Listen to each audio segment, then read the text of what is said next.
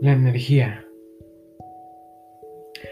La energía es la capacidad que, poseen los cuerpos.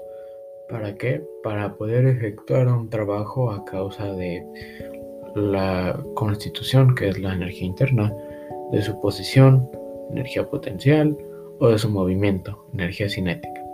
Pero, según la forma o el sistema físico en que se manifiesta, se consideran diferentes formas de energía.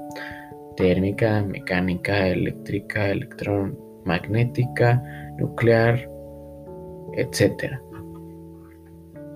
Energía cinética.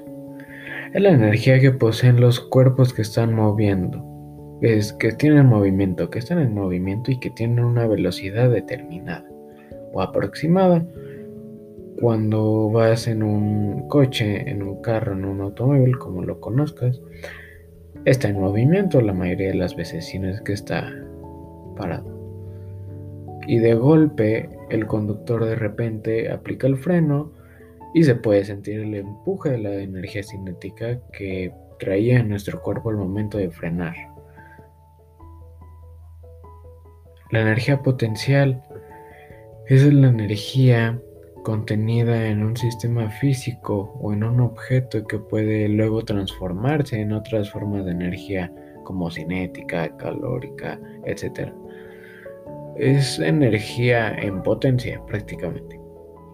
Un ejemplo es que una manzana en la rama de un árbol. Todos conocemos las manzanas en un árbol. Bueno, mientras está suspendida tiene energía potencial gravitatoria que estaría disponible en cuando se desprenda la rama. En cuando se desprende la rama va a tener una, un tipo de energía potencial que es la gravitatoria. En la energía eléctrica. Es la energía que existe en presencia de partículas cargadas eléctricamente. ¿Qué quiere decir eso? Es que este tipo de partículas son conocidas como electrones y producen a su alrededor un potencial eléctrico. O sea, una descarga eléctrica puede ser un ejemplo. Esto ocurre cuando un relámpago impacta en el suelo emitiendo una radiación visible a simple vista y prácticamente deja chamuscado el suelo. La energía magnética. Esta energía es la que generalmente eh, es la que tienen corrientes eléctricas y que tienen materiales magnetizados, o sea, los imanes. Los imanes se adhieren a la puerta de nuestro refrigerador. ¿Qué quiero decir con esto? Siempre hay imanes en el refrigerador, con un polo sur, con un polo norte. Energía eólica. Es la energía producida por el empuje del viento. Los aerogeneradores, por ejemplo, los que siempre suelen estar en el campo, un gran ejemplo y el más claro sobre todo, porque no hay muchos ejemplos de energía eólica, es como que el más conocido, ¿no? Energía solar. Esta energía es la energía que emite el sol.